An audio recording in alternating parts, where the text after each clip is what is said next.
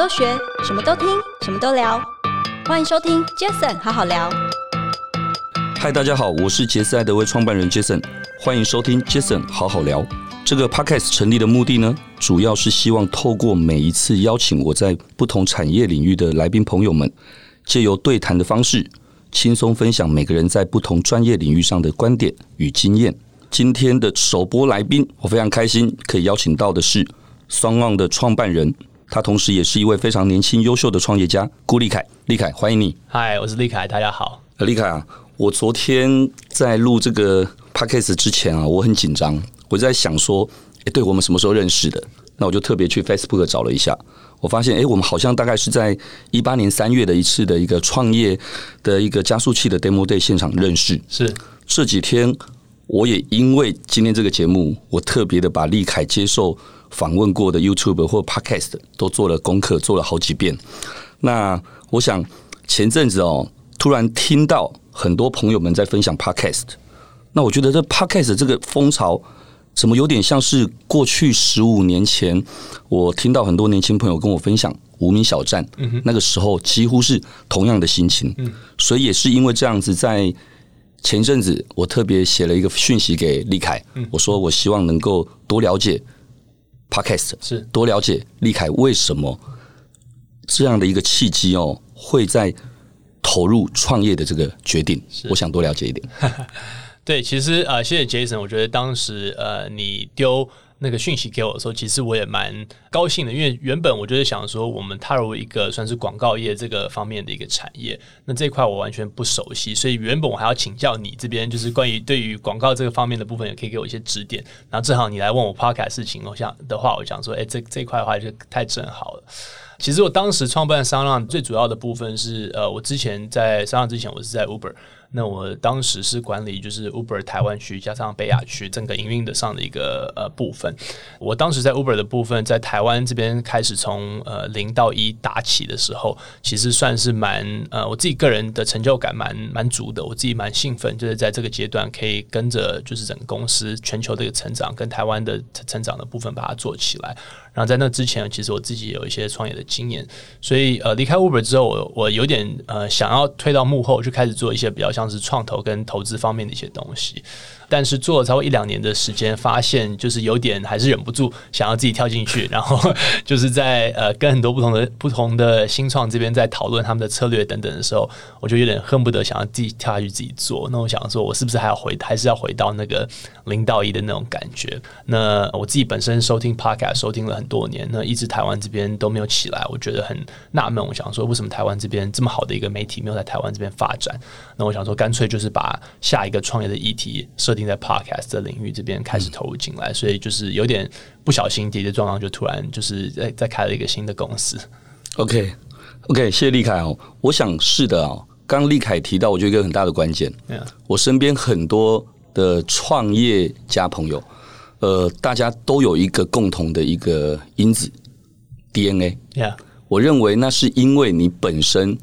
你就觉得。或者应该说，你的 DNA 本身就有这样创业的因子，所以在你离开了 Uber，其实 Uber 我知道您前前后后大概待了五年左右，呃，四年多，对，四年多，对。那其实 Uber，我相信就像您刚刚提到的哦，我也相信在 Uber 的这四年多的阶段，其实它等于也是一种创业。是怎么说呢？因为 Uber 你等于是在前三位同仁一开始的时候就加入了这个团队。对，如你刚才所说的，你投入了在一次的创业的这个决定的时候。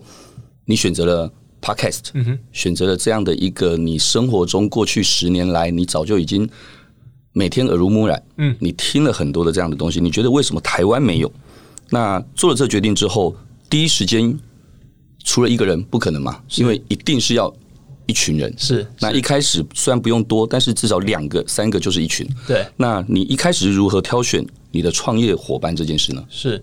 嗯。我觉得有几点，第一个就是说，对于呃一开始可能我我我想要投入这个 podcast 的领域的时候，其实我自己个人也觉得蛮紧张的，因为毕竟它虽然说它有一些科技上的成分，这块的话我是算是有点熟悉的，我有一些经验，但是它很多的呃很大一个成分是制作内容跟制作新的媒体。那这块的话是我完全没有任何的经验的，所以呃，对我来说又是一个全新的挑战。所以呃，在前期的部分，我做的呃比较多的功课是比较是跟我身边就是对于媒体跟广告这方面有一些经验的一些朋友这边去取经。呃，请问他们说，诶，如果我们做 podcast 这边的话，他们有什么样的建议，或者他们在目前在台湾的内容跟媒体产业的部分有哪些想法？呃，当然，另外一块是从声音制作跟实际上呃声音企划这一块，那这块的话，我也是呃基本上没有什么太多的经验，所以我一开始找的算是核心团队的部分，他们也是呃算是非常专业，都是有之前比如说广播或是声音媒体这边的一些经验的背景进来的一些核心伙伴，所以因为这一块的话，我。这边的不足的部分，就是我我需要找到对的团员来把我这目前之前的缺乏的经验的部分补足，所以我在前面那期的呃团员的部分找的，我觉得是算是蛮精准的。我想要挑选就是真的对于内容跟声音产业有经验的一群人可以进来。我想第一个，当然您二十几岁就创业过.对，那后来 Uber 的这四年多的历练，yeah. 所以我相信在这一次再一次的这个决定的时候，你一定知道。如何更精准？为什么？因为其实我知道您也创投啊等等这些，其实也都是涉猎许多哦。所以，可是在我刚才提到的哦，就是其实这个时代的演变，我自己二十几年前我是在 TVBS 广告的业务部，从电视到平面，后来在十五六年前我创业，就因为无名小站的关系。十五年前，无名小站的部落格或相簿这样的一个平台，在台湾。曾可以说是 Web 二点零时代的那时候的一个经典的代表。嗯，那十五年后的 Podcast，就像我们刚刚说的.其实它只是不同媒介的呈现方式而已。你如何看见哦这个新媒体的商机？对我来说，其实我我也蛮想等一下再反问 Jason 这边，就是当时你在十五年前的时候，为什么会鼓起这个勇气来？呃，因为这个无名小站决定来创业。但我当时的状况是，我认为说，呃，声音这个。这个媒体或者是纯粹用声音来表达内容的一个方式，是人不管怎么样都还是会需要的一个需求。为什么？因为你看，呃，广播的这个从技术层面来看，广播的话，其实它已经是非常非常多年、非常老旧的一个技术。但是到今天为止，它还是有很多人在收听广播。虽然说它不是一个高速成长，甚至于是衰退的一个产业，但是它还是有一个基本的一个听众在。所以我认为说，从 Podcast 部分，可能是一个声音媒体的一个 Web 的一个转变，也就是说，透过网络跟行动网络跟智慧型手机的一个发展，让声音媒体可以更容易的在你手机上可以收听到各种不同的内容，然后它比较符合就是现代人在收看或收听内容的一个习惯，就是说他们希望是随时可以看得到。我喜我用 OTT 平台的话，我随时随时可以看到我要的影集；我用 Apple Music 或 Spotify 的话，我随时可以收听收听得到我想要的音乐。而且 Podcast 的状况也是类似，就是说你随时都可以在手机上的部分收听到你想要的，算是 Podcast 节目。我认为说这个声音这个媒体本身就是一个基本的需求，就算它呃很多人认为说它是一个没有那么 sexy、没有那么新的一个呃媒体，但是它其实还是有一个既有的一个优势在，就是你不需要用你百分之百的注意力去看这件事情，你开始可以同时做别的事情的时候，呃，我才会愿意觉得说，哎，这个 Podcast 产业愿意就是投入进来。但是，就像刚刚说的，不管当年无名小站是透过文字、透过照片，或后来的 YouTube 透过影片，其实 Podcast 透过声音这件事情，那但是还是想要更理解一点哦，就是说，我相信这件事情绝对是个趋势，嗯，但趋势的背后要能够去驱动它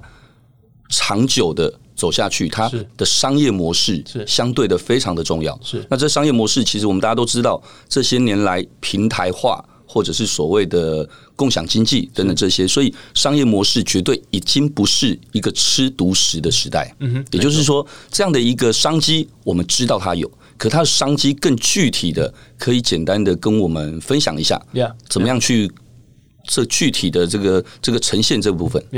说真的，我觉得它的它的商机跟它的产业模式都还是在持续在改变当中，所以它其实一直一直持续在变化跟做一些演变。所以呃，我觉得现在的观察不见得是可能一年后或两年后的观察，可能会在持续在做一些调整。但是基本上的部分，呃，在前面的阶段的时候，我们在希望推广节目的话，我们就希望让节目是免费的，让越多人可以收听到越好。然后是跨平台的，呃，不管你是习惯用哪个 App，你可以用 Apple 内建的 App，你可以用 Spotify。你可以用我们自己制作的一个 App 等等，你都可以收听到同样的内容。所以这个东西对于听众跟制作人推广的部分是非常完善的，就是说他们可以用最低的成本可以 reach 到最大的听众。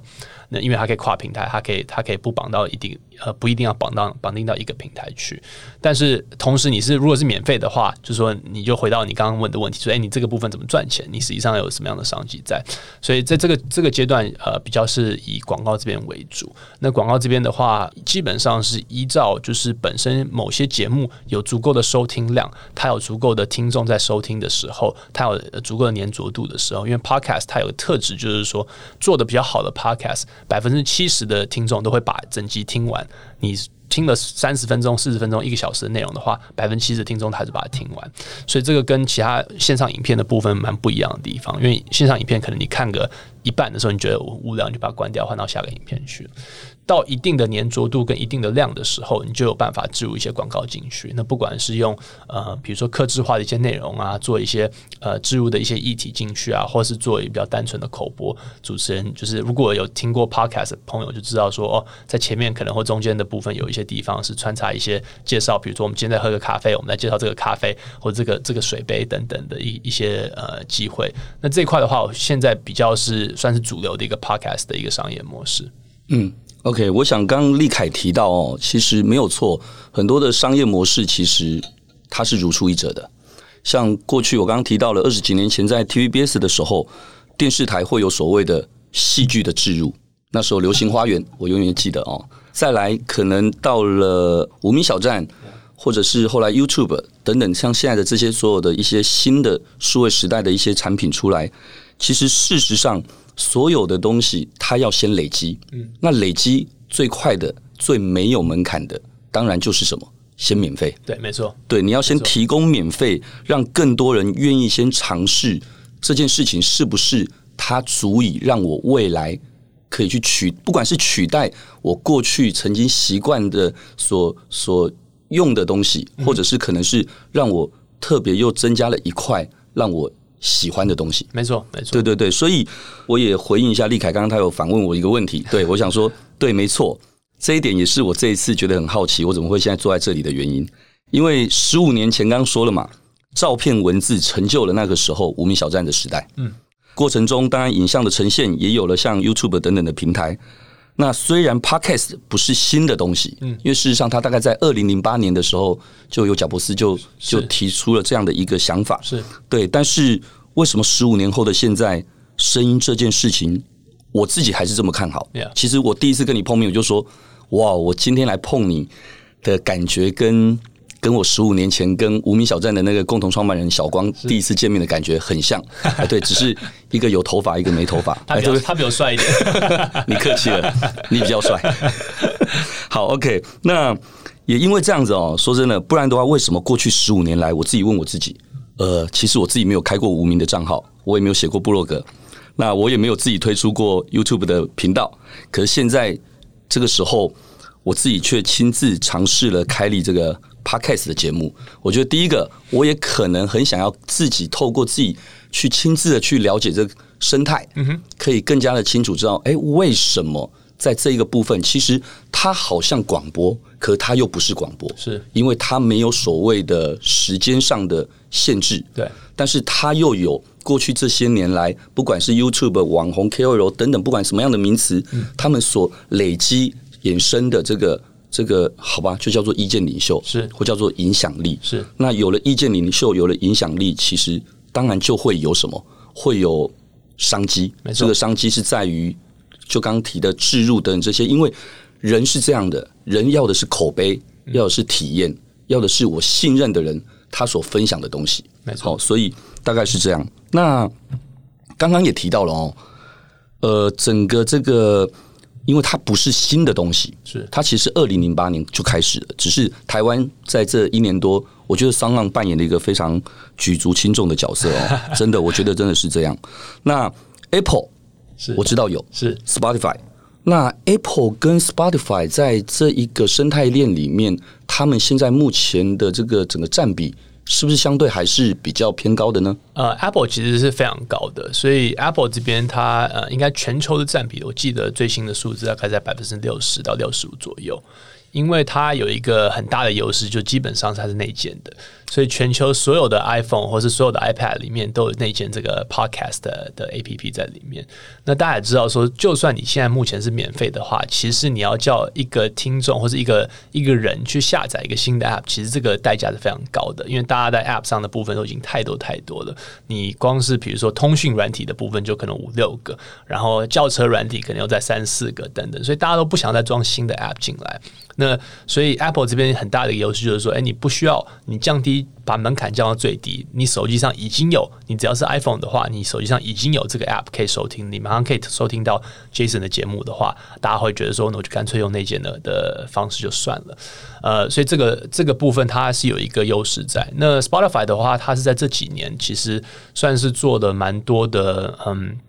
呃，算是比较大动作了。说真的，就是它对于 Podcast 的部分是很明显的，呃，变成它的一个战略。然后把就是各种不同的收购，或是收不管是内容啊、平台等等的部分，做大量的收购，来呃吸引更多的听众来用它的平台来收听。所以 Spotify 算是呃挑战者，但是它是比较比较积极的一个挑战者。那 Apple 这边是它有内建的一个优势，但是说真的，从公司来看的话，它其实应该不是那么重视这个 Podcast 市场，因为对他来讲，营业额的机会比起他卖 iPhone 啊，或是呃服务啊等等的部分是差太远了，所以它比较。有点像是放在那边没有在没有在动的感觉，我也这么觉得，应该是这样。其实它就像是你刚才说的嘛，pre-install，嗯，它是一开始就在这个苹果手机里，因为他们本身就比较是一个封闭的系统，是，只是因为它全球的这个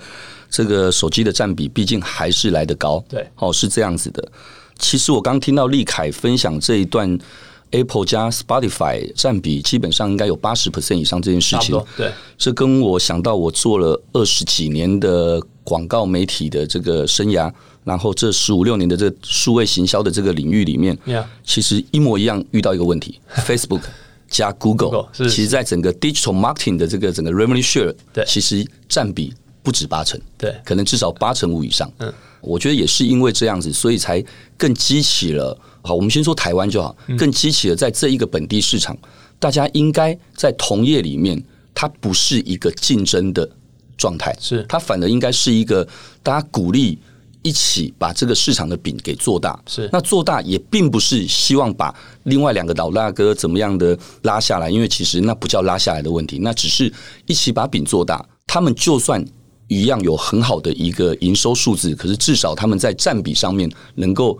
给我们回来一点好，我觉得这是我从数位行销跟刚刚立凯提到这个 Podcast 的这个生态链来看，我觉得我自己的一个一个感触啦。是那立凯，那既然刚刚我们提到了，那我们就不管前面两个两个了。我们讲的是说，那今天 SoundOn 嗯，是我们创了这样的一个这个平台。那你期待 SoundOn 未来在这个平台呢，在这样的一个生态系里面可以扮演的角色是什么，以及？一定会还有其他类似的平台出来，这是我们刚刚也说，我们是看好也期望的。是那如果有更多其他的平台出来的时候，SoundOn 除了扮演的角色之外，它的平台的差异化，大概会是怎么样？其实我们这边的定位很简单的，就是说我们希望定位成一个比较像是全方位的台湾的 Podcast 的公司。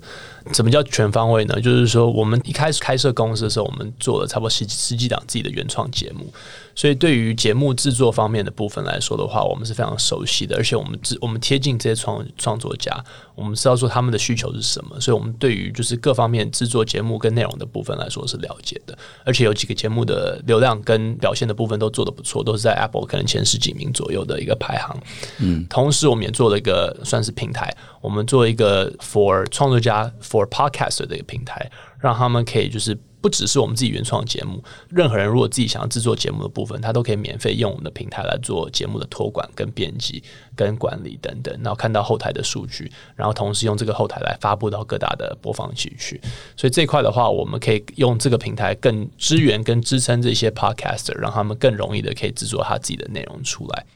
那同时，我们也就是做了一个刚刚讲到我们自己呃听众的一个 App，所以我们也是呃透过这个方式，把就是台湾的一些好的内容的介绍的部分，把它推荐在我们的 App 的首页上。刚刚讲到 Apple 跟 Spotify，他们的首页的部分基本上是排行榜或是一些自动化的一些推荐，所以他们不会把一些新的中文的内容的部分呃推荐到他的首页上。但是我们基本上是每一周的部分做持续的一个更新的，所以有新的节目的话，有更多的一个曝光跟版位的一个机会。刚刚讲到两块，一个是拉 Podcaster，另外一个拉听众，那最后一块也是广告主或是跟像杰斯这种优质的公司合作的一些机会。也就是说，我们希望接近更多的广告主，因为我们从 Podcaster 刚刚前面两个部分有收集大量的一个资料，跟个别 Podcaster 跟听众的一个算是收听的习惯，所以我们可以有透过这个这个资料的部分，可以呈现给对于 Podcast 广告有兴趣的一些广告主，他们可以知道说，诶，如果我要去下，比如说二十五岁到三十五岁女性的一个节目的话，呃，我有哪些节目是比较适合这个 TA 的一个方式，可以让我达到这这个族群的？那因为我们有聚集所有的数据在我们的后台上，我们就比较容易可以用这个方式呈现给他说，诶，我们建议可能这六档节目，那这六六档节目大概分别的的流量大概是多少？然后这个六个六档节目的特质是哪一些等等的？所以我们用这个方式帮助，就是整个生态系里面这三方面的部分提升这个产业的一个价值。那如果照立凯这么说的话，也就是说，像 Apple、像 Spotify，他们不一定是这么的多边关系。没错，可以这么说嘛？因为我会讲到多边关系或双边关系，这个我也是现学现卖。因为我上礼拜六在正大其他班邱老师的这个课堂上，他分享了这一个学期的这个所谓的平台策略管理这一块。那他就说，其实一句话就讲完了，对，就是把平什么叫平台，就是单边。的关系变成多边或双边，其实就对了。所以也就是 Apple 跟 Spotify，他们不见得或者未来所出来的进来的这样的 Player，它不见得都一定是多边的关系。没错，没错。但是 SoundOn 是。没错，没错。其实，然后我们当然是就是专注于台湾这边，所以我们对于，因为他们不会多边的原因，就是因为比如说，他 Spotify 不可能在每个国家就是开发很多不同的广告主出来嘛，或是在每个国家都有呃多做很多 Podcaster 个别的 Podcaster 的一些互动等等。但是，因为我们是专注于做台湾这边的市场的话，我们比较容易可以把这多多边的部分的资源整合在一个平台底下。哇，我觉得很重要哦，因为刚刚听到这一段，我觉得非常重要。包括我自己，包括我相信我身边的朋友，因为我我不敢奢望有很多人听我的这个节目啊，但是希望有。但是我希望听到这一段的朋友都知道，原来 SoundOn 要做的事情是什么。嗯，它不是只是单纯的哇，已经有一个老大哥 Apple 或者是 Spotify，他还自己在做这一个一样的事情，其实完全不一样的。我知道你们有很多的原创，那后面我觉得有一块当然就很重要了嘛，创业。到找到了这个主题，找到了这个趋势，找到了商机，那再来刚刚说的多边关系里面，所谓多边一定是要共好，嗯，一定是要共荣共赢，没错嘛，没错。那我觉得有一块非常的重要是什么？就像无名小站，如果没有人去 po 照片，没有人去 po 文字，那它不会成就无名小站这个平台。那一样的，我相信 Podcast 最主要的这个 Podcaster，嗯，对这样的一个创造共好。如何跟 Podcaster 一起创造共好这件事情，刚刚也提到了。当然，透过了今天你的流量、你的影响力，能够有更多的这个广告业务的配合的商机等等之外，还有没有什么更多？因为不见得所有人都只是为了要赚钱嘛。是是，对。那我也想听听看，立凯有没有一些对 SoundOn 跟合作伙伴这些的一些期许？当然。呃，我觉得这一块的话，另外我们可以协助这些 podcaster 的部分。呃，像 Jason 刚刚讲到的，有一点当然是如果有变现的机会的话，他们当然是非常乐意嘛，大部分的。但是呃，另外一点非常重要，就是在你有机会可以有置入跟广告跟变现的之前的话，它需要的是流量跟曝光跟行销。那这一块的话，因为我们这边是持续有在经营，不管是我们自己的 App 这边的一些推广的一些机制，或者是我们的自己的社群，或者是我们的官方部落格等等的话，我们可以用这这几个不同的多方的管道来推荐一些新的节目，让他们的能见度可以提升。所以这个比较像是我们内容上的部分可以支撑它的一些地方。我们透过我们的呃，不管是自动或人工的一些筛选的一些方式，说哦，如果你对于就是比如说呃时事议题这边有兴趣的话。最近有个新开的一个节目，我们觉得非常有质，可以推荐给 Jason 来听。这种方式，嗯嗯嗯，那另外一种方式当然是从比较比较像是从技术层面的部分去做做协助。那这块的话，就是我们的平台上产品上的开发，所以他们非常在乎的地方可能是数据。那我们比如说，我们做了呃 Spotify 的一个数据整合，我们可以让他可以看到。在我们的后台就会看到他 Spotify 上的一些数据，所以他可以透过我们的平台，可以当做一个数据的中心点。他看到说，在 Sound 这边的平台的数据长什么样子，在 Spotify 上的的数据长什么样子，等等的。那另外，当然我们可以用。用其他一些技术的一些功能的部分，让帮助他们做一些节目上的扩散，不管是帮他把声音重新包装成影片来做扩散等等这些功能，我觉得都是呃创作家非常需要的一些一些工具。所以这个应该是分成两块，一块是从技术上的部分来说，开发更多新的功能给他，让他可以更快的可以做节目上的一个推广，跟把自己的内容做一些剪辑等等做好。同时，在我们算是筛选内容。跟跟推荐内容的的方式，呃，不管是用社群媒体、部落格或是 App 这边的话，做这方面的整理跟推荐，让新的节目跟有潜力节目有更多的一个能见度。我觉得这两点是我们现在目前在呃，算是我们的重点。非常清楚，因为我今天算是第一集的 Podcaster，对，不管